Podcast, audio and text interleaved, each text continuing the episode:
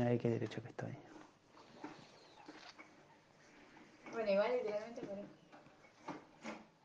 ¿Cómo? Ahí está, listo. Buenas tardes, ¿cómo les va? Bienvenidos, bienvenidas a esta nueva transmisión en vivo. Aquí preguntas y respuestas con el doctor de Ayurveda. Hoy vamos a comenzar directamente con Ayurveda. Vamos a ver, esperar a que se vayan conectando. Y acá a pedido de mi querida esposa Juli, me dijo que comience con el Ayurveda. Y al final vamos a leer un cuentito.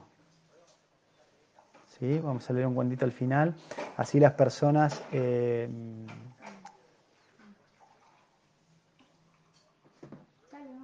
Ah, pensé que me había dicho. No, así las personas vamos a hacer como puro Ayurveda, Suda Ayurveda, ¿sí? Ayurveda, digamos, primordial. Entonces, vamos a ver quiénes están ahí conectados. Van llegando los mensajes, Juli.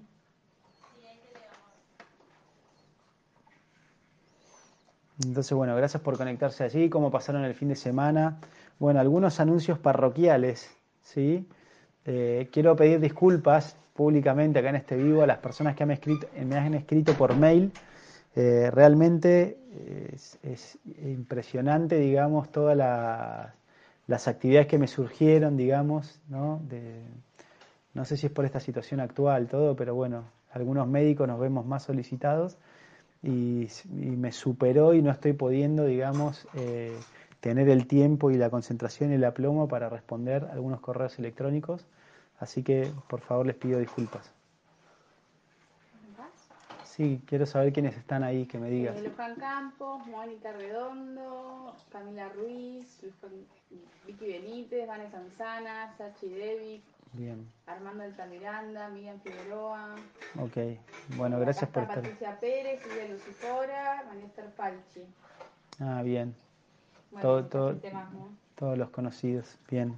Ahí de siempre, firmes. Bueno, eh, hoy quería hablar de un tema, o sea, hoy quería hablar de un tema que está dentro de los cinco pilares. O sea, voy a hablar un poquito de los cinco pilares de la salud, pero quería hablar de las relaciones amorosas, armónicas. Y es, y es un tema, digamos, muy eh, bueno, fundamental para tener una buena vida, ¿no? Las relaciones amorosas armónicas. Porque definitivamente si hay algo que necesitamos eh, en esta vida es tener relaciones amorosas armónicas. Básicamente, en esencia, uno necesita un poquito de abrigo, un poquito de vestido, algún refugio, un lugar donde refugiarse y eh, relaciones amorosas. Con, con eso, digamos, tenemos todo para, para la existencia. Y obviamente esto co cobra plenitud cuando establecemos una relación amorosa con el Señor Supremo, ¿sí? que es como nuestra relación eterna, digamos, nuestra verdadera posición. Entonces los cinco pilares de la salud, o sea, los cinco aspectos, es como lo que yo les enseño a mis pacientes, el checklist, lo que una persona tiene que, tiene que evaluar todos los días. Si uno, si uno trabaja sobre estos cinco aspectos, uno se puede llamar una persona saludable. Bien, el primero de estos aspectos es la, el primero de estos aspectos es la dieta. Bien, pilar número uno, la dieta.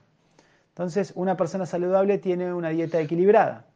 Pero cuando hablamos de dieta, bien, en el Ayurveda nos referimos a tres niveles. El primer nivel de, de, la dieta, el primer nivel de alimentación es lo que me meto en la boca, lo que se llama ana. ¿Sí? Entonces, lo que se llama ana es lo que yo introduzco en la dieta y es de lo que hablamos siempre, ¿no? Eh, comer horas fijas, no tomar líquidos con la comida, no mezclar crudo con cocido, condimentar bien los alimentos y comer la proporción adecuada de bata, pita y capa, de, dependiendo, digamos, mi estadio en la vida, mi constitución, lo que tengo que equilibrar, ¿sí? Ese es como una dieta saludable, ¿sí? Generalmente siempre decimos en la Ayurveda siete grupos de alimentos, una porción de cereales, una porción de legumbres, eh, una porción de lácteos, tres o, dos o tres frutas crudas, dos o tres verduras crudas, verduras cocidas, condimentos, semillas y frutos secos. donde incorporando esos siete grupos de alimentos en las cuatro comidas, ordenadas, en horario equilibradas, no me va a faltar ningún nutriente. Bien. El segundo nivel de la, el segundo nivel de alimentación, y ya voy a, como vamos a hablar de relaciones, me gustaría que hagan preguntas también, porque las preguntas también eh, ayudan y cuando ustedes preguntan sobre casos, cosas puntuales o cosas que quieren saber, esto también nos ayuda a desarrollar el tema. Así que pueden, pueden hacer preguntas en base a nuestras relaciones amorosas, ¿sí? dificultades, desafíos, cosas que ustedes observan. Bien. Eh, entonces, bueno, lo que, me meto, lo que me meto en la boca, primer nivel de alimentación. Después, el segundo nivel de alimentación es el sanskara. ¿sí? El sanskara, entonces, son eh, las impresiones mentales, lo que me meto en la mente, lo que veo, lo que escucho, lo que leo, la literatura que elijo, eh, las series que elijo ver, ¿no? Ahora en esta, esta era que tantas personas están mirando series en Netflix y todas estas demás plataformas de streaming, eh, las cosas que leo, bien lo que escucho. Todo esto es el famoso mensaje subliminal, se llaman sanskaras, son impresiones en nuestra mente, bien, y que van hacia nuestro inconsciente, bien, y quedan grabadas en nuestra, en nuestra mente inconsciente. De hecho, sanskara significa fuerte impresión. O sea, queda un sello que después va a condicionar nuestro accionar. Y el tercer nivel de alimentación es, eh, el tercer nivel de alimentación es con quién me relaciono. ¿Sí? Sangat Sanjayate Kama, dice los Vedas, uno toma los deseos y aspiraciones en base a la compañía que mantiene. Bien, entonces esto es clave también, o sea, y, y, está relacionado con lo que vamos a hablar hoy, los relacionamientos. Entonces, con quién uno está, bien, va a influenciar demasiado, demasiado la vida de uno. Entonces, el Ayurveda aconseja que uno sea muy selectivo, bien, eh, con quién se relaciona. Y esto no significa, también aclarar este punto, no significa que hay ciertas personas, digamos, que tengo que, bueno, hay ciertas personas que sí tengo que evitar, pero no significa que le cortemos el rostro a nuestros seres queridos, porque son diferentes.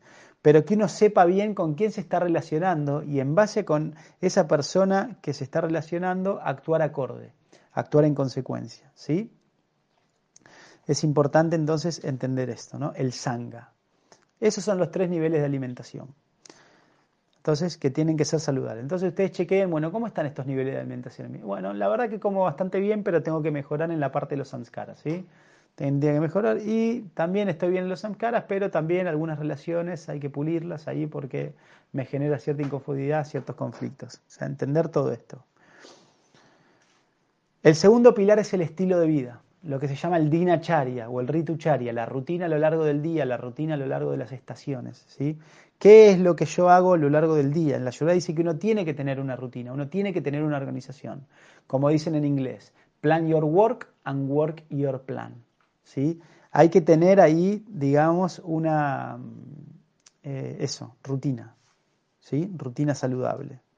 Bien, por eso siempre decimos, esto es muy simple, ¿no? Para ordenar una rutina saludable, el día tiene 24 horas para todos. Entonces uno tiene que decir, bueno, em, yo tengo que tener como tres aspectos de mi, de mi día, tres aspectos, digamos, para organizar mi tiempo. El primer aspecto es tener tiempo para cuidar mi salud, ¿sí? Entonces el Ayurveda dice, bueno, un tercio de tu tiempo ocúpalo en el cuidado de tu salud.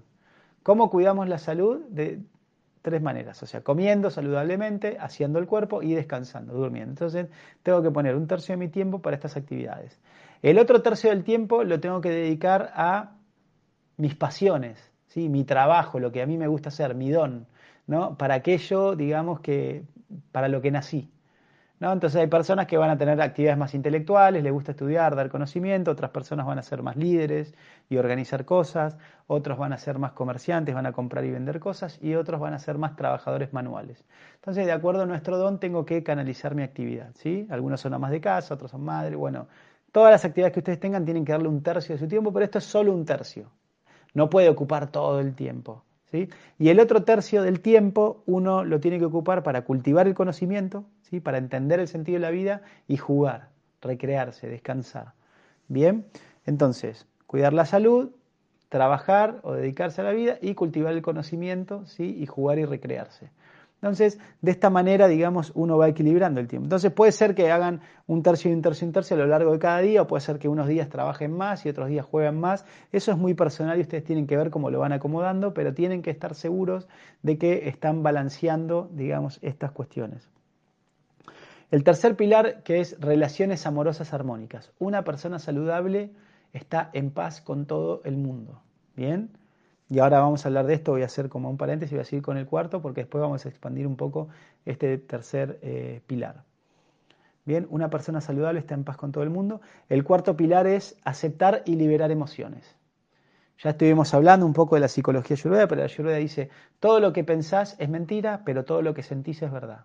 Entonces no neguemos nuestras emociones, pero tampoco tratemos de entenderlas.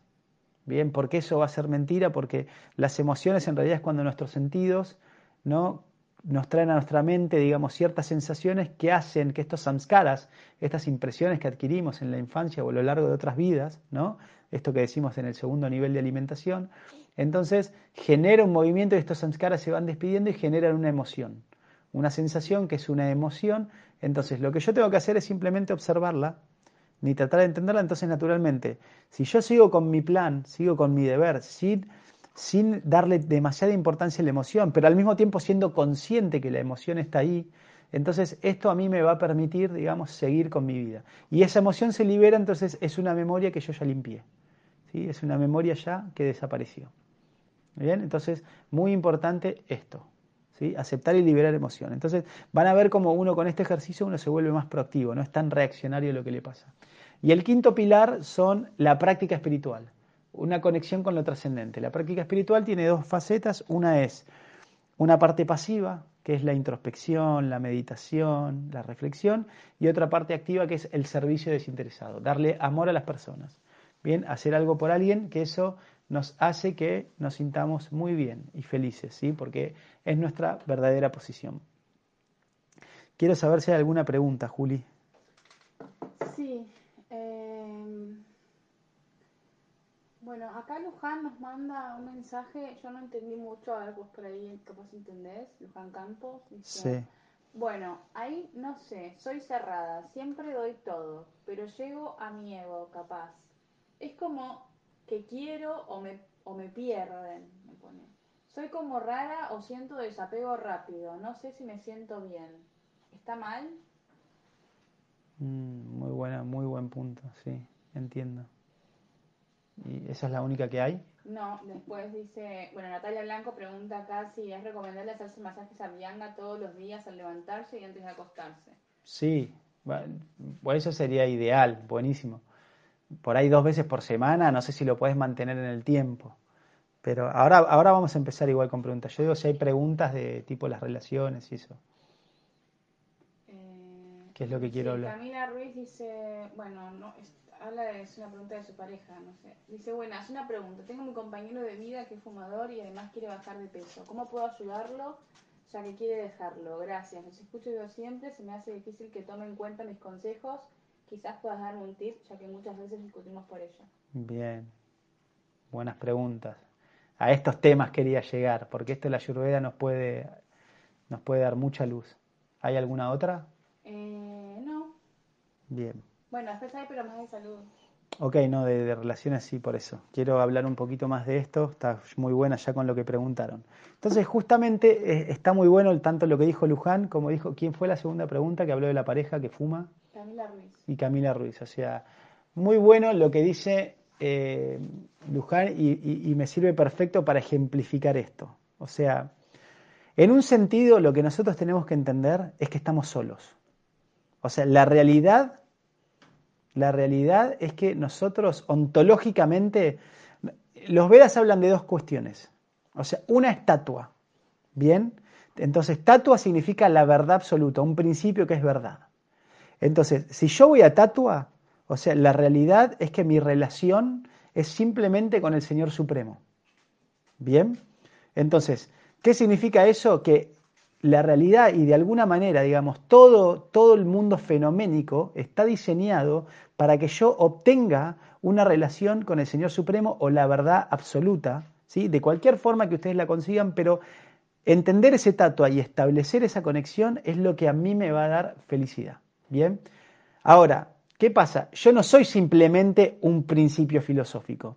Yo soy una entidad viviente, consciente, que tiene emociones, como estuvimos hablando, tiene sentimientos, tiene necesidades, tiene apegos, tiene condicionamientos.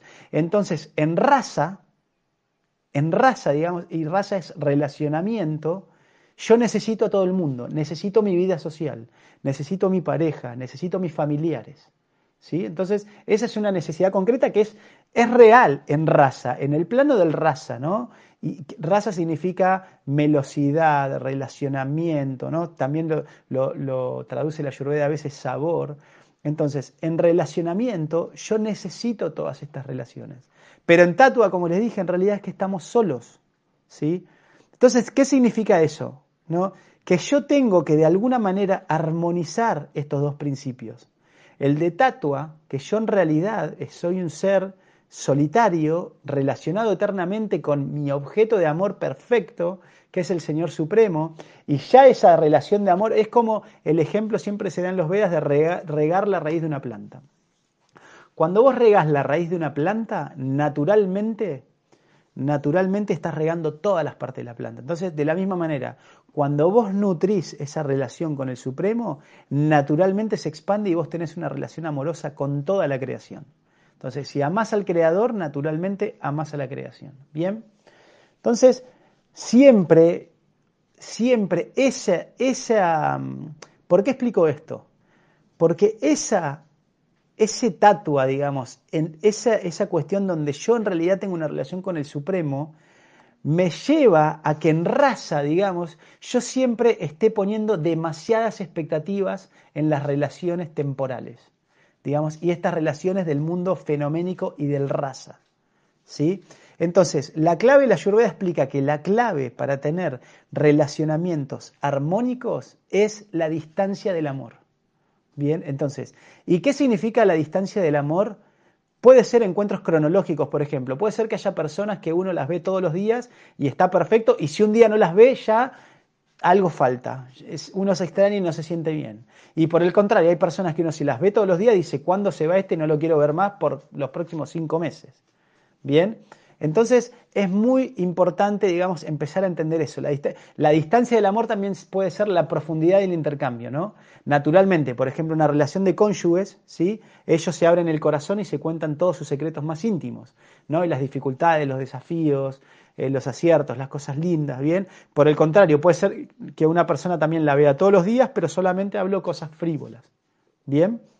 Entonces, muchas veces nos pasa esto, o que, como le pasaba a Luján, dice que por ella se da demasiado, ¿no? Y pero la otra persona dice, uy, qué confianzuda, ¿por qué me cuenta eso? Si no la conozco tanto, si no me interesa, ¿no? La otra persona está teniendo una expectativa diferente. No, yo no estoy entendiendo, yo no estoy entendiendo la psicología de la otra persona. Entonces, me estoy relacionando de una forma inapropiada. ¿Sí? ¿Por qué? Porque no estoy respetando y no estoy entendiendo la psicología, mi psicología, Que obviamente siempre uno, para tener relaciones con los demás, primero uno tiene que necesita indefectiblemente tener una relación propia con uno mismo.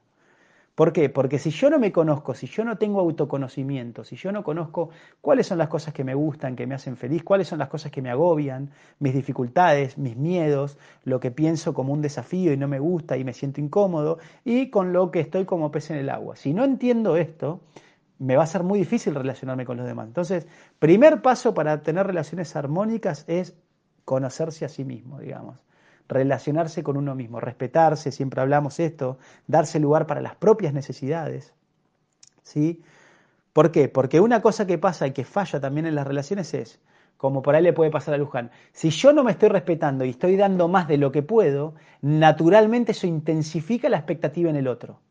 Porque digo, el otro no se da cuenta que yo me estoy matando por él. Entonces, si yo me estoy matando por el otro o por ella, ¿no? Entonces, es obvio que la otra persona se tiene que matar por mí. Entonces, si no se mata por mí como yo me estoy matando por él o por ella, entonces no está reciprocando acorde. Entonces me frustro, ¿no? Tengo expectativa.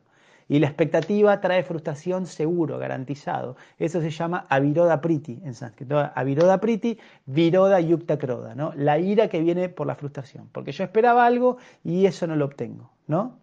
Entonces, para Camila también, que habla de la pareja, a veces le aconsejo, a veces le doy consejo y él no me escucha. Entonces, hay una frase, digamos, que escuché hace poco que realmente me caló muchísimo, ¿sí? Que hay una realidad, no sé si ustedes leyeron el libro de Joan Garriga, que, que, se llama El buen amor en la pareja, y los dos primeros capítulos del libro dicen, la buena noticia, nadie puede hacerte infeliz, ¿no? Empieza así el libro, ¿no? Se llama así el capítulo. La buena noticia, nadie puede hacerte infeliz.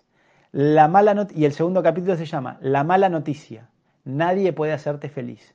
Bien, entonces eso es cierto, como les decía, porque en Tatua a mí el único que puede hacerme feliz es mi relación con el Supremo. Bien, lo otro en raza es simplemente un confort y un, y un medio para llegar a ese tatua, a esa relación verdadera. Entonces, yo tengo que estar bien situado en raza, confortablemente, estimulado, entusiasta, para poder conectar con esa verdadera relación de tatua. ¿sí? Entonces, es cierto que las otras personas no nos van a poder hacer ni infelices ni felices. Pero acá está una clave, ¿no? Y algo que a mí fue una realización muy profunda y por eso quería hablar de este tema, ¿no? Tan importante para la vida de las personas. Pero lo que sí podemos y somos responsables, ¿sí? Es de hacer que la búsqueda de la felicidad de nuestros seres queridos sea más fácil. O sea, generar ambientes apropiados, ¿bien? Y generar circunstancias tales que les sea más fácil a las otras personas ser felices. ¿Se entiende? Entonces, en el caso de Camila, no le bajes línea a tu pareja, no fumes, no hagas esto, esto te hace mal. Digamos, trata de conocerlo y hace cosas que a él le hagan feliz. Porque naturalmente una persona que se intoxica, que se autodestruye, ¿no? como sea fumar o comer mal, son personas que están sufriendo, entonces quieren parar con ese sufrimiento. Ontológicamente, psicológicamente, esa persona dice, mi vida es horrible, quiero terminar con ella. Aunque uno externamente te diga, no, mi vida es divina, quiero vivir todo, pero una persona que hace algo para autodestruirse, indirectamente le está diciendo al mundo, esto es un asco, lo quiero terminar, estoy sufriendo. Entonces, a esa persona, Camila, a tu pareja, vos lo que tenés que hacer es generar un ecosistema y generar actividades para que le sea más fácil a él conectarse con esa felicidad. Bien, o sea, ir indirectamente. Entonces, de esa manera, digamos, vos estás como sinergiando su camino hacia esa relación con Tatua. Porque él, a la larga, en definitiva, vos no te podés cargar la felicidad de tu pareja, porque no depende de vos. Pero sí lo que podés hacer es como generar un entorno que para él le sea más fácil encontrar esa felicidad. ¿Se entiende? Entonces, la distancia. Si doy mucho a la otra persona, no me estoy cuidando, no estoy entendiendo la otra relación, va a haber frustración. Bien, si doy inapropiadamente porque no conozco también la psicología del otro, también va a haber frustración y va a haber fricción. Bien, entonces de esta manera, cuando uno se empieza a conocer y uno conoce al otro, entonces da en la distancia justa. Bien, ni das demasiado y pensás que el otro es tu mejor amigo y tenés toda la confianza y le contaste un montón de cosas y de repente sucede algo y te das cuenta que, que no, que esa confianza no era real. Entonces vos quedás lastimado, quedás herido porque decís, pucha, di todo esto y al final me traicionaron. ¿no? Entonces, mucho cuidado con esto, ¿entendés? Uno tiene que saber muy bien con quién se está relacionando, porque nosotros como somos ingenuos, inocentes, todo, tenemos la tendencia a pensar que son todos corderitos. Y en realidad hay muchos lobos disfrazados de corderitos. Por eso en esta era se llama la era de riña e hipocresía. Todos muestran la sonrisita. Yo soy puro, yo soy un santo, Bien, todo esto, pero en realidad uno tiene un montón de contaminaciones, ¿sí? Entonces, bueno, estas algunas cuestiones, digamos, de, las relaciones y, cómo, cómo, tener relaciones amorosas.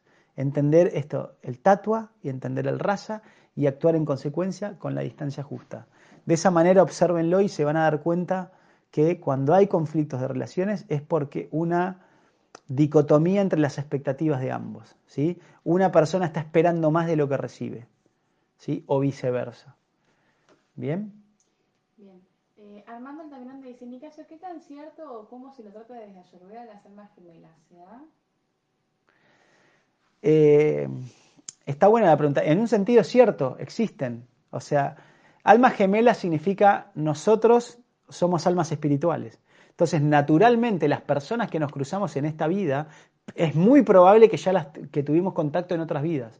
Son entidades vivientes que en otras vidas, digamos, tuvimos mucho contacto. Entonces, puede ser que vos te encuentres con un amigo muy querido, con un hermano, con una pareja de otra vida. Entonces, naturalmente, ya cuando se encuentran hay una conexión muy, muy, muy fuerte y esas dos personas tienen el karma, el buen karma, digamos, o mal karma, depende cómo sea, tienen el karma de tener una relación increíblemente sinérgica.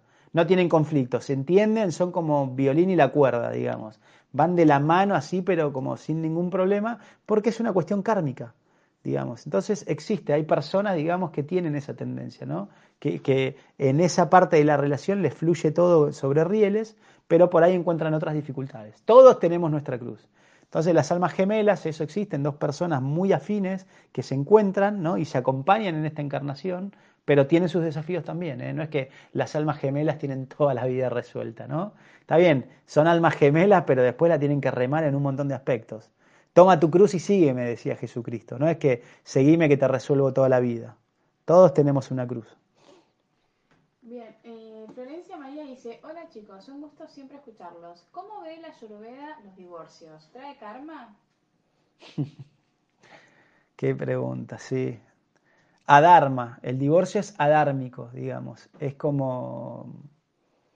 Es algo muy triste. El Ayurveda lo ve como algo alejado del Dharma, ¿sí?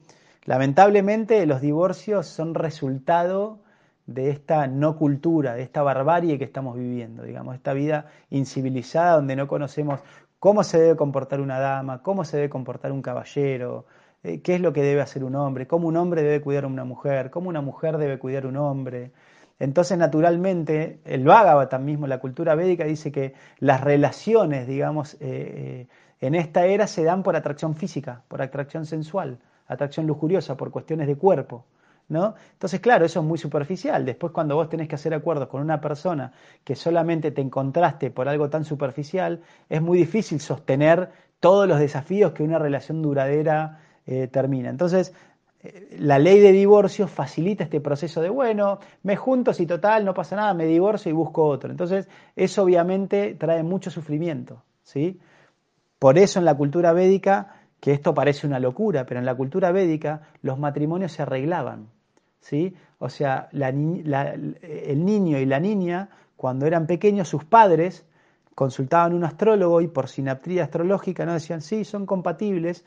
Entonces ellos ya sabían, los padres acordaban que sus hijos se iban a casar.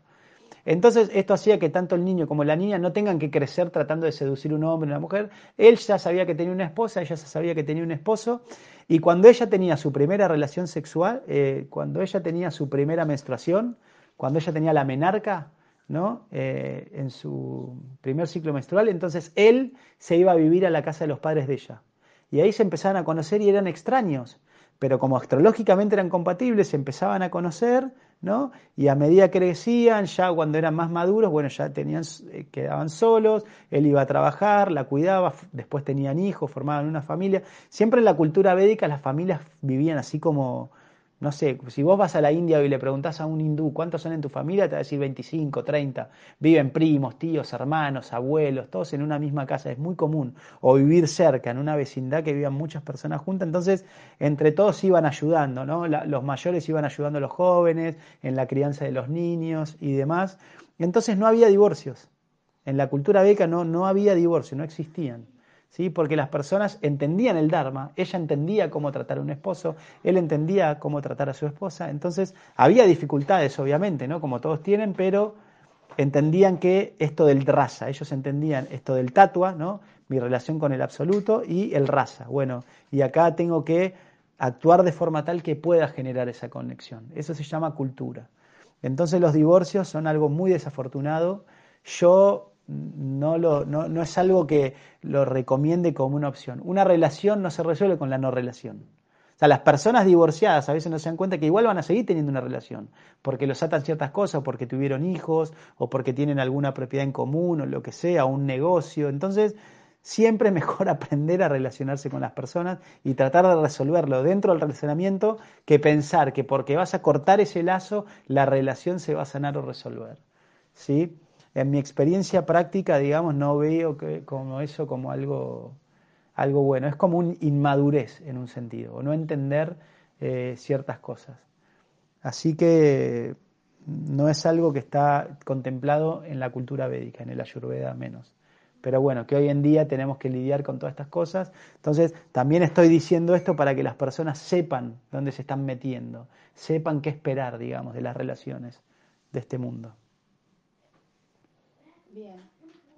Vicky Benítez dice, la mente y las emociones se me confunden. A veces y hago todo el esfuerzo para dejar, dejarlo al pensamiento. Me queda la duda si con eso no libero la emoción. No sé si me explico, o será que estoy atravesando ese aprendizaje. Sí, o sea, es, natural, Vicky, o sea, es natural que todo el tiempo estés... A veces nosotros usamos una expresión estoy en la mente. O sea, cuando estás escuchando tu mente, estás ahí, estás escuchando, es como escuchar, no sé, una cosa sin sentido. O sea, escuchar a la mente es algo que no tiene sentido, pero obviamente, o sea, imagínate que el Bhagavad Gita dice, Arjuna le dice a Krishna, eh, controlar la mente creo yo que es más difícil que atrapar el viento con la mano. Y Krishna dice, sí, definitivamente, controlar la mente es algo muy difícil, pero eso se puede lograr con la práctica adecuada y el desapego. ¿no? Entonces, práctica adecuada significa el dinacharya, rutina diaria, equilibrio, hacer cosas porque la memoria todo el tiempo olvidamos. Entonces, no te desanimes, estás en el proceso y está bueno que te suceda esto, o sea, que ya lo empieces a notar, digamos, es un avance porque hay personas que están, viven en esa atmósfera, es como que vos le digas a un pez del agua. Si vos le preguntás a un pez, che, ¿y el agua qué te parece? Te va a decir, ¿qué es el agua?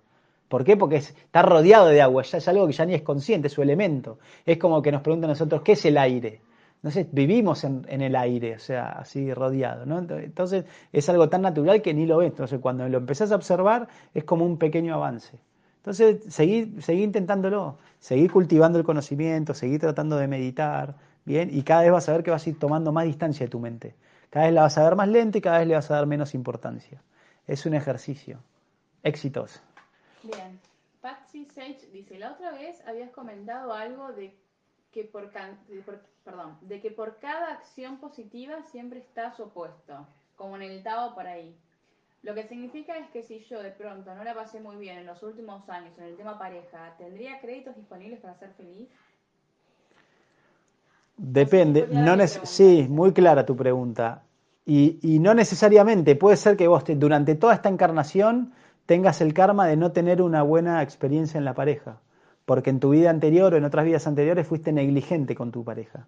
Entonces tu aprendizaje en esta vida puede ser que, eh, o sea, apreciar, digamos, o entender cómo lidiar con, con una pareja, o no, o como decís vos, también puede ser que dijiste, bueno, ya pagaste tu karma y ahora te viene el karma positivo. Pueden ser las dos opciones. No, no sabemos. Por eso yo siempre les digo a mis pacientes, ¿sí? sobre todo a mis pacientes mujeres, es no pidan una pareja, o sea, no pidan una abstracción, un principio, o sea, pidan vivir el amor en plenitud. O sea, pidan al Señor, al universo, al Señor Supremo, Señor, quiero experimentar el amor en plenitud, el amor puro. Y dejen que el Señor les dé a ustedes el amor en plenitud en la forma que sea. Por ahí te manda una pareja, por ahí te manda, no sé, una congregación espiritual, por ahí te manda un servicio que te, que te llena el corazón. Entonces, te recomiendo que hagas ese ejercicio, ¿no? No, no añorar, ah, bueno, como me fue mal, por favor, Señor, ahora tírame una onda y quiero, quiero ahora tener una pareja como la gente. ¿sí? Por ahí no sea el plan para vos. Entonces, no busques, no vayas, no vayas con ese pensamiento, ah, bueno, como ya ahora la pasé mal, ahora me merezco pasarla bien. O sea, puede ser que sí como puede ser que no. Pero entonces, de nuevo, cuando uno tiene dificultades, por eso pongo tanto énfasis en la práctica espiritual. Porque ante la duda, hagan servicio y conéctese con el Señor Supremo y eso es ganancia asegurada. ¿Sí? Entonces, practica vida espiritual, enfócate, digamos, trata de soportar lo que te tira la vida, digamos, ¿no? Es como decía una persona que conozco, si la vida te tira limones, hace limonada. Saca, saca algo bueno, digamos, de lo agrio, de lo ácido que te tire la vida. ¿Bien? Espero que se entienda la respuesta. Bien. Daniela Ceballos dice, buenas tardes chicos, gracias por todo. Yo me cansé. Hoy exploté y me di por vencida. Dejo que el celular gane y se quede con mi marido. Decidí no decirle más nada y después de que todo pase, pandemia y mi cáncer, terminar con esta relación. Sí grande para los dos. Bien. Bueno, no le des tanta importancia. Hoy estás pensando eso y mañana que se te pase, digamos. de nuevo, o sea, eso no es real. O sea, no dejes que la emoción, digamos, analizarla y todo, porque la mente te va a dar, o sea, la mente te va a justificar y te va a decir, sí, claro, tengo razón, está todo el día con el celular, no me da Y sí, está todo el día con el celular, entonces la mente te si vos le das jugo a eso, digamos, la mente te, te va a convencer que lo que estás haciendo es lo, es lo correcto. Entonces te digo, en este caso, digamos, andá y conectate con algo que te haga bien a vos. De nuevo, expectativa, ¿sí? También puede ser que sea el marido que te tocó, es para lo que te da, querida. O sea, uno es como uno que va, no sé, vas a, al concesionario ¿no? de la Ferrari, ah, me voy a comprar esa Ferrari, ¿no? Qué bueno, sí, la quiero, es perfecta, no sé, digo un auto o una joya, vas con un diamante, no, ah, me lo voy a comprar, ¿no? Entonces entras en negocio, sí, señor, ¿cuánto vale este diamante? Y bueno, este diamante vale 100 mil dólares. Ay, no, pero yo tengo 100 pesos. No, no, señor, mira, allá venden, allá venden pulseritas de plástico. Entonces uno tiene que entender que también tiene lo que se merece. Bien. Entonces, mi, mi, consejo, Dani, es que, o sea, tranquila y conectate con algo que te haga bien a vos, con una necesidad, bien, porque también eso pasa cuando estoy de nuevo lo que decía, estoy esperando. Y a veces, ¿por qué espero? Porque doy más de lo que puedo, no me estoy cuidando, no me estoy queriendo, ¿sí? Estás ahora con tu tratamiento, no, no es momento en el que estás pasando para tomar una decisión tan drástica, ¿no? Como para cortar una relación. Así que a veces también que me preguntaban del divorcio, o sea, está bueno, y este es un ejercicio, a veces se pueden separar. Decir, ¿sabes qué? Nos vamos a tomar un tiempo porque necesito pensar, pero mantenemos nuestro compromiso, no es que me voy de caravana. Tomémonos un tiempo, me voy a ir una semana, me voy a ir un mes a la casa de una amiga, me voy a ir un mes a la casa de mi mamá, me, voy, a, me voy a visitar lo que sea y tomar una distancia. ¿no? Y a veces cuando uno toma la distancia, de lejos ve las cosas diferentes. Eso sí puede ser una opción. O sea, traten de, de utilizar herramientas, pongan terceras personas, busquen un terapeuta, ¿sí? hablen con alguien, una persona del medio, ¿no? O sea, yo incluso he hecho con algunos pacientes que vinieron la pareja, ¿no?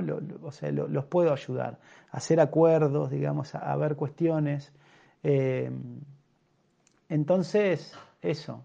No le des tanta importancia a tu pensamiento, esto que estás sintiendo ahora, déjalo pasar, ponete a hacer algo lindo para vos va a ser que mañana esto va a pasar y no, no es momento ahora que tomes una decisión.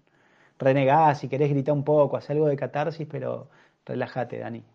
Gracias por compartir eso, algo tan, tan íntimo acá en este vivo. Bien. Eh, sigue Lucifera dice, ofrecer capacidad de escucha desmedidamente también puede producir samskaras negativos. Sí. Todo por eso observemos, no nos querramos hacer héroes no querramos ser el mejor amigo de las personas. Una contaminación también que tenemos es que creemos que somos el mejor amigo de las personas. Creemos porque nuestro, por nuestro propio esfuerzo vamos a poder cambiar el destino de las personas y eso es una ilusión. Nosotros podemos mejorar el ecosistema, pero no podemos cambiar el destino. Entonces, y algo que me gusta siempre repetir una frase muy clara, en una relación de amor es ganar, ganar. Los dos ganan. En una relación amorosa los dos ganan. Si uno gana y el otro pierde, eso no es amor, eso es miedo y culpa. Entonces, ustedes van a diferenciar si están teniendo una relación amorosa o una relación desde el miedo y la culpa. Bien, si uno está perdiendo, ahí uno está dando de más, no es amor. Bien, Suni Barreto dice, hola Nicasio, Juli, no sé cómo actuar en algunas cosas con respecto a la pareja. Te escucho hablar y me siento identificada. Me acaba de pasar una situación así con ese que me dice si le puedo hacer un postre de vainilla con dulce de leche. Y le digo, pero eso no es bueno para que bajes de peso. Y veo que eso a él le molesta. No sé cómo manejarlo. ¿Qué hago? Y ahí lo que podés decir es decir, mirá, hoy te voy a hacer el... Vos le podés decir un acuerdo, decir, mirá, ese, hoy te voy a hacer el postre de vainilla con dulce de leche porque yo te amo. Pero, o sea, una cosa muy buena es lo que se llama, lo que yo llamo la comunicación ABC. ¿No? Entonces vos le puedes decir, ese, cuando vos me pedís que te haga un postre de vainilla con dulce de leche, yo siento bronca, ¿bien? Necesito que no me pidas que te prepare cosas insalubres cuando yo estoy tratando de ser saludable, ¿no? O sea, entonces vos le podés decir lo que vos sentís cuando él te pide eso. No le está diciendo, eh, no te cuidas nada. Cuando vos me pedís eso, ese, yo siento bronca porque yo estoy tratando de entender esta vida saludable, todo, y cuando veo que vos no, no lo entendés o no lo querés hacer, a mí me molesta. Entonces, hoy te voy a hacer el postre con dulce de leche y vainilla porque te quiero, te amo y sé que vos lo necesitas. pero por favor no me pongas en esta situación. No soy la persona, no estoy en el momento ahora de poder hacer esto para vos. Este servicio me es muy difícil poder hacerlo para vos y te pido por favor que no me pongas en la situación de tener que decirte que no. También pone la pelota en el campo delante. No, no estás jugando, pero también uno se tiene que defender. Porque no es que tampoco uno tiene que atajar todos los penales. Comunicación, esto significa comunicación. Por eso es importante que uno se conozca, porque si uno no registra lo que le pasa a uno, uno naturalmente se pone el chip de la autoexigencia y dice, sí, lo hago, lo hago porque es mi marido, lo tengo que atender, y después terminás refrustrada, terminás esperando más. Che, te hice el postre con dulce de leche, te hice esto, todo, y después estás con el celular, no me das lo que venga, sea también lo que le esté pasando a Daniel. Entonces, cuidado, ¿no? Cuidado, por eso es muy importante la comunicación. Yo siempre digo, el amor se basa en la confianza y la confianza se establece con la buena comunicación. Si no le contamos a nuestra pareja lo que nos pasa, lo que sentimos con lo que el otro hace, no nos conocemos, no se genera la confianza, no se puede establecer la relación. ¿Bien? Más preguntas. Sí, eh, Vale dice, está la frase de que los opuestos se atraen, pero muchas veces en el día a día se hace difícil. Yo soy muy estructurada y mi cónyuge muy relajado. ¿Cómo manejar esa situación? Bien. Es cierto eso que uno necesariamente no se casa con un igual. Entonces, de nuevo, o sea, la vida nos atraviesa por muchos aspectos. Y hay personas que tienen el karma, como estaba diciendo, ¿quién, no me acuerdo quién preguntó, hay personas que tienen el karma de encontrarse con su alma gemela. Y personas que la relación les fluye armando, ¿no? Y le, le fluye ¿no? Bien. Hay otros que tienen buen karma y les fluye bien, no tanto, pero les fluye bien. Hay otros más o menos y hay otros que tienen que remar en dulce de leche. Entonces, primero ustedes tienen que identificar eso. Bueno, yo la verdad que mi patrón es que vengo remando en dulce de leche toda la vida, entonces tienen que aceptar que eso es un patrón. Entonces, después, de, nuevo, en raza, en tatua, el único que me va a hacer feliz es el Sino Supremo. Entonces, no esperen que su pareja los va a hacer feliz, bajen la expectativa. Bien, el matrimonio, explica la lluvia, es para desarrollar paciencia, tolerancia y humildad. Bien, entonces esto no significa que uno tenga que tolerar cualquier cosa, ¿no? Como, como estoy diciendo, no. Pero sí entender que obviamente va a haber dificultades. La vida en pareja, ¿no? Veo que hay muchas preguntas de vida pareja, de cónyuges, ¿no? Obviamente son las más íntimas y las más intensas. La vida en pareja va a presentar desafíos. Y ese es el sentido de la vida en pareja. O sea, cuando nosotros estamos solos, no sé, por ejemplo, si yo estoy solo, cuando estaba solo sin Juli, era perfecto, era, era, era impoluto, no tenía, no tenía ningún defecto, nada, ¿no? Entonces, de repente la conozco a Juli y me dice, ese suéter no te combina, eh, sos un impuntual, llegas tarde. Y no, ¿cómo? Si yo era perfecto. No, ¿qué pasa? Entonces, el otro naturalmente te empieza a espejar todos tus lados que vos no querés ver. Entonces ahí depende, bueno, la sinceridad de uno. Para, esta persona vino a mi vida para mirar, gracias Señor, es una oportunidad para yo mejorar. A ver, ¿qué tengo que aprender? Entonces, tomen todo como una oportunidad de aprender, como una oportunidad de fortalecer el vínculo. Entonces, por eso yo una vez posteamos ahí una, una, esta frase, siempre busca lo mejor, nunca lo más fácil. Entonces, en la pareja tenemos que buscar lo mejor. Y a veces lo mejor no es lo más fácil. Entonces, si el otro es relajado, de nuevo acuerdos. Un día nos relajamos y otro día te pones las pilas. O sea, ni todo para un lado ni todo para el otro. Hay que hacer acuerdos. Necesidad, la comunicación se basa en mis necesidades, mis intereses y mis preocupaciones. Entonces, querido compañero, tú eres muy relajado. Mi necesidad es que un día por medio no seas relajado, que seas como yo, más proactivo y lo que sea. Entonces, y después se van riendo de esas diferencias, después se van limando, ese famoso pulir asperezas. ¿Sí?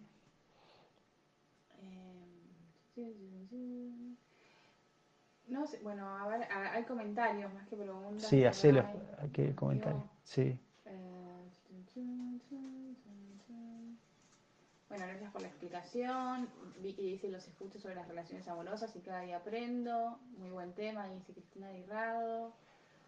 Eh, bueno, Julia habla más fuerte, dice Paula Varana. Estoy hablando más fuerte ahora. Eh, bueno, para que acabe algo. Vivir el amor en plenitud como intención. Me encantó, clarísimo. Dice Patsy, que fue la que preguntó por el tema. Laura Ferri dice, tomar decisiones en momentos emocionalmente exaltados no es beneficioso. Gracias por el tema, Nicasio. Y después también pone, no se puede ayudar a quien no nos pide ayuda. Y a quien nos pide ayuda le tenemos que pedir que sea más concreto preguntando qué ayuda quiere. Exactamente, por eso decimos, no podemos cargarnos la responsabilidad de hacer feliz a nuestra pareja. Sáquense esa responsabilidad. No es su responsabilidad, eso es la responsabilidad propia de él de la, o de ella, digamos. Entonces, es la otra persona, es muy bueno ese punto. La otra persona tiene que buscar ella o él su propio bienestar y felicidad. Mi responsabilidad es hacer que esa búsqueda sea más fácil para la persona, ¿sí? Generar un ecosistema que propicie, digamos, la búsqueda de felicidad de la otra persona. Pero de nuevo, es como el dicho, yo puedo llevar al caballo al río a tomar agua, pero si el caballo no quiere tomar agua, o sea, nosotros llevamos el caballo al río. Después, si quiere tomar agua o no, ya es problema del, del caballo, nos desapegamos. Bien, Sandra Larrea dice, ¿y si se lo comunicas lo que sentís y el otro no registra lo que le digo? Es imposible establecer una relación cuando no hay comunicación. Imposible. O sea, si la persona en un punto, si la otra persona no quiere comunicar y reciprocar, entonces ahí sí que no tiene sentido una relación. Si vos le estás hablando a una persona y no te responde, no se quiere ver o lo que sea, no, no, es, es obvio y es, una, es como condición sine qua non para tener una relación que las dos personas quieran tenerla. Y querer tenerla significa poner, trabajar en la relación. Porque obviamente en estas arenas cambiantes del tiempo, todo el tiempo estamos confrontados con diferentes desafíos, entonces las mentes cambian, los caracteres, las, eh, eh, o sea, los deseos, eh, la, motivación, el ímpetu hacia donde voy en la vida va cambiando. O sea, las personas que están ahí viendo ¿no? el vivo, que están en relaciones de muchos años, y entonces piensen y, recuerden las diferentes motivaciones que impulsó a su pareja durante todos los años. Estoy seguro que fueron cambiando. Al principio fue el desarrollo económico, después criar hijos, después viajes, y después va cambiando, después ver los nietos. Entonces son un montón de, de cuestiones, digamos, que uno tiene que ir operando la relación constantemente. Bien, Cargo María Gabriela dice, no entiendo bien este concepto de tenés lo que te mereces. Me parece que muchas veces no se obtiene lo que se busca por cuestiones externas o por intervención de terceros. ¿Cómo se mide el merecimiento de una pulsera de plástico o el de diamante? A ver, repetí la pregunta que no entendí claro, Yo no entiendo el concepto de esto, o sea, cómo se, cómo me, cómo se mide, no entiendo lo de la cuota del karma, digamos. ¿Quién mide, digamos? y, por eso, y porque hay personas, por ejemplo, no sé, hay personas, por ejemplo, que no pueden ver que su pareja es un psicópata, manipulador. Todo el mundo alrededor tuyo lo ve, che, psicópata, manipulador, psicópata, manipulador. Un príncipe azul, es un príncipe azul, es ¿Y por qué no lo ves? Y de repente hay personas que a la entrada dicen, no, este es un psicópata, no me acerco. Entonces, hay muchas cuestiones que hacen que terminemos en relaciones y decís, ¿cómo, cómo terminé acá? Entonces, ¿por qué entré a esta relación? De nuevo, entonces a, eso me refiero, que uno entra a una relación por algo. O, algunos de ustedes fueron obligados a entrar en relación.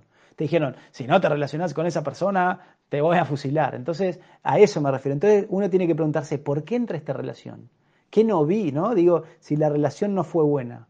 ¿Qué me llevó a esto? Entonces, una forma de entenderlo es decir, y bueno, por ahí es algo que yo tengo que experimentar, es algo que tengo que aprender, algo que sanar. Estoy quemando un karma, ¿no? Las famosas relaciones kármicas.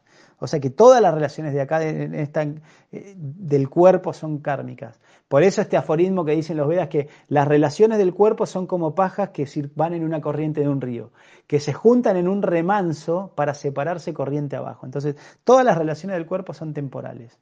Entonces, en ese sentido uno tiene que decir, tengo lo que merezco. Eh, viene en el sentido de decir, la motivación, ¿por qué te atraes a esas personas? O sea, porque a veces las personas tienen condicionamientos y patrones psicológicos que los hacen atraerse a ciertas personas que tienen cierto grado, o sea, como patrones, ¿no? Y ciertas dificultades que generan rispideces en las parejas.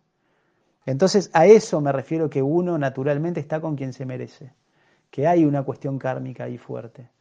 No sé si aclara eso lo que me pregunta, espero que sí. Bien, Rodrigo me dice, yo aprendo mucho escuchándote qué cosas le producen, qué cosas le producen miedo o angustia a alguien de tu sabiduría. Abrazo, grande, Nick. ¿Qué, o sea, me está preguntando. Por lo que entiendo, dice, yo aprendo mucho, mucho escuchándote. ¿Qué cosas le producen miedo o angustia a alguien de tu sabiduría? Y todo lo que estoy diciendo. O sea, por ejemplo, a mí ahora algo que me pasó hace muy poquito es justamente eso yo tenía una relación, creía que tenía una relación muy íntima con una persona, ¿no? una persona muy cercana a mí, y yo me di cuenta que no era tan así. Digamos que en realidad eh, no era tan así, como que fui ingenuo, por así decirlo, o, o, me pasó esto, uno dio más por ahí de lo que podía, ¿no? Entonces en ciertas circunstancias te das cuenta de esto y eso me genera dolor, pero al mismo tiempo también me genera aprendizaje. Entonces, bueno, tomo esta, esta situación que me generó dolor, ¿no? Por una persona que creí que era un buen amigo, una persona cercana, y en realidad me di cuenta que era un bien queriente, una, una persona, digamos, más de no tanta confianza, ¿sí? Entonces, naturalmente, eh, esto me genera dolor y bueno, estoy transitando esta cuestión y tratando de entenderlo, ¿no? También por ahí no es casualidad que surgió este tema hoy, eh, pero yo no soy una persona que no soy una persona que, tiene todo este conocimiento porque soy diferente a ustedes. O sea, simplemente tuve que buscar estas respuestas por todo el, o sea, el sufrimiento que, que atravesé en mi vida, ¿no? Perder a mi familia, pasar cosas diferentes, ¿no? A mis abuelos, mis seres queridos. O sea, los Vedas dicen que cuatro tipos de personas se acercan a la vida espiritual. Cuatro tipos de personas acercan a la vida espiritual. Los que buscan riqueza, los que buscan conocimiento, los afligidos y los que quieren conocer a Dios.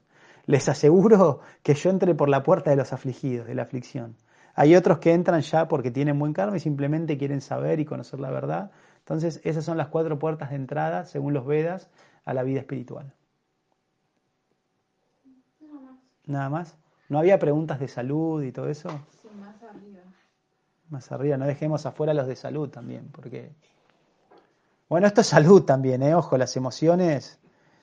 Eh, vamos a responder. Redondo dice, después de la consulta reconozco que...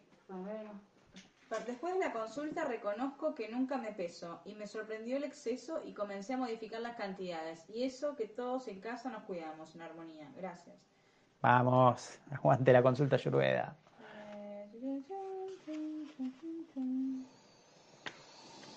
No sé si estaban acá o en el otro.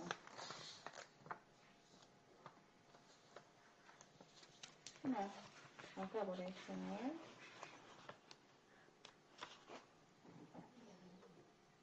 No, nada más. ¿No hay más preguntas? Bueno, voy a leer, voy a leer el cuentito entonces. Ah, Gloria Rech dice, había un libro que recomendaste sobre las diferencias entre hombres y mujeres, pero no me acuerdo el nombre los hombres son de Marte y las mujeres son de Venus. O hay otro libro también de, una persona, digamos, que también eh, aprecio, que se llama Entre el cielo y la tierra, que ahora lo estoy tratando de reeditar, lo voy a volver a imprimir también, que habla también sobre la relación masculina y femenina, muy lindo. Entre el cielo y la tierra, que pronto lo voy a imprimir y lo vamos a tener en Sama para vender. Y el que yo dije es los hombres son de Marte y las mujeres son de Venus.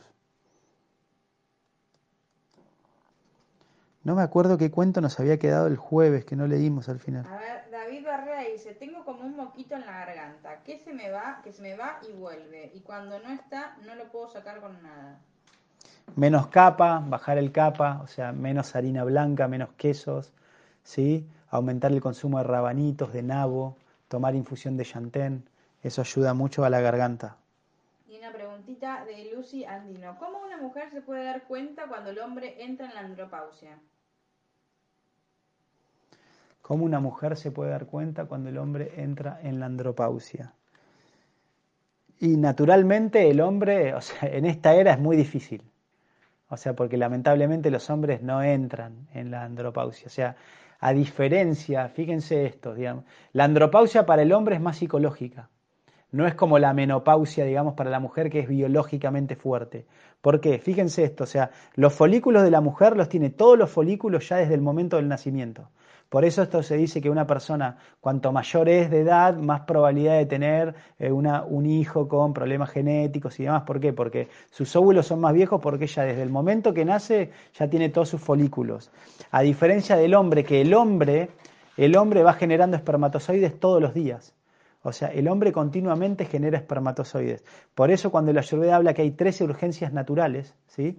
Entonces, comer, eh, dormir, beber, estornudar, defecar, orinar, respirar, respirar profundamente, eructar, bostezar, ¿sí? Son urgencias naturales, entonces el cuerpo, el, el dice, no, no las suprimas, porque si suprimís estas urgencias naturales se van a desbalancear los fuegos.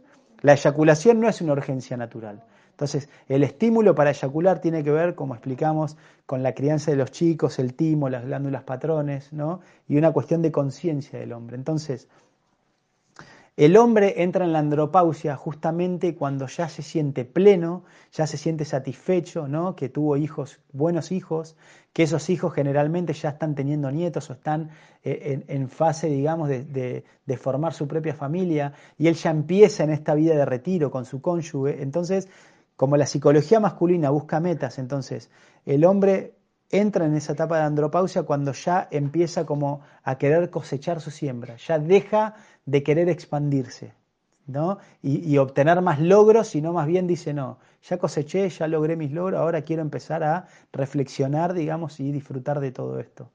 Entonces es más psicológica, digamos, la andropausia en el hombre. Por ejemplo, Sean Connery, ¿no? Este actor muy famoso, tuvo un hijo a los 69 años. 69 años. Este otro, Carlos Rottenberg, otro productor también, tuvo un hijo como a los 65 años. O sea que, que ustedes ven que la andropausia en un hombre es psicológica, ¿no? Si, si el hombre, digamos, no hace este clic y va a querer tener hijos y va a querer como estar sexualmente activo, digamos, hasta el final de sus días. Una vez me dijo un sacerdote en un monasterio, ¿no? Así estábamos hablando de esto, del deseo sexual, el impulso sexual, y, me, y le pregunté, padre, ¿cuándo se cesa el, el deseo sexual? Y así muy graciosamente me dice, hijo, media hora después que mueras. Diciendo, hasta el final de nuestros días, si no lo trabajamos, nos va a acompañar esa lujuria. ¿Bien? ¿Listo? Ah, los monos, acá está, los monos. No, esa ya la habíamos leído, los monos. Bueno, el buscador occidental vamos a leer. Bueno, gracias, nos vemos el lunes que viene. Recuerden que ahora los jueves vamos a eh, hacer como pequeñas historias. Bueno, acá Juli me dice que no son pequeñas historias. Bueno, algo que Juli tiene planeado que va a ser bueno para todos ustedes. Sí, si subís un video en el feed de Instagram, en Instagram te veo un video más largo donde vas a hablar de un tema Ah, va a ser un video donde va a hablar de un tema puntual, o sea, en Instagram, o sea que ustedes pueden mandar preguntas al Instagram, pueden mandar de, qué tema les gustaría que hable. Ah, me gustaría que hables de tal tema puntual de esto. Entonces, en base a esas preguntas, vamos a hacer un video con ese tema, hablando de esa temática. Entonces, después va a quedar con un título. Entonces, cuando después pregunten, el obvio, ah, anda a ver el video en tal lugar, ya no tenemos que repetir tanto. ¿Sí? Entonces, vamos a terminar este eh, vivo de hoy con este cuentito que se llama El Buscador Occidental. Era un genio buscador decidió viajar a los Himalayas para encontrar allí un maestro que pudiera ayudarle en la senda hacia la paz interior. Recorrió cumbres y valles, pueblos y ciudades, frondosas junglas y altiplanicies desiertas. Supo de un eremita que desde hacía muchos años vivía en la cima de una montaña y decidió ir a visitarlo. Ansiaba tanto recibir alguna instrucción valiosa para avanzar por la senda directa hacia la liberación. Llegó a la base de la montaña, enfiló por una de las laderas y comenzó la penosa escalada. Horas después, cuando iba a medio camino, vio a un anciano que venía hacia él con un saco a la espalda. Cuando se cruzaron, justo en ese momento, el anciano dejó el saco en el suelo y durante unos instantes que parecieron una eternidad de sosiego y amor, miró fijamente al joven occidental. Ni una palabra, pero cuánta elocuencia había en aquella mirada especial. Después, el anciano, que no era otro que el eremita, como enseguida comprendió el joven, agarró de nuevo el saco y se alejó. El joven se sentó a reflexionar. Había comprendido el mensaje. Es necesario despojarse del saco de los condicionamientos, patrones, prejuicios, oscurecimientos mentales y emocionales, ofuscación y todas las trabas de la mente o sea, muy, muy relacionado con el tema que hablamos hoy. Entonces la enseñanza de este libro es, no se puede cambiar y seguir siendo el mismo. Eso es imposible e irreconciliable. Hay muchas cosas que perder para poder encontrar. Perder la ofuscación, la codicia, el odio, el ego, la ira y la envidia, entre otras muchas cosas. Entonces la pérdida se convierte en ganancia. Muy lindo cuento. Bien. Ahí escucharon gritar probablemente a nuestra queridita perra Roma que está con artrosis en la espalda, a veces le duele la espalda. Entonces, pobrecita, a veces cuando se levanta, se mueve, grita. Eh, le estamos haciendo masaje a Bianga con aceite para su artrosis.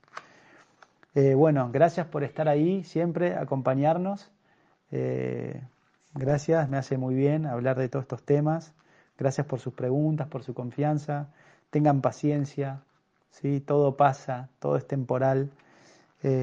tengan buena semana y nos vemos la semana que viene. Hasta pronto.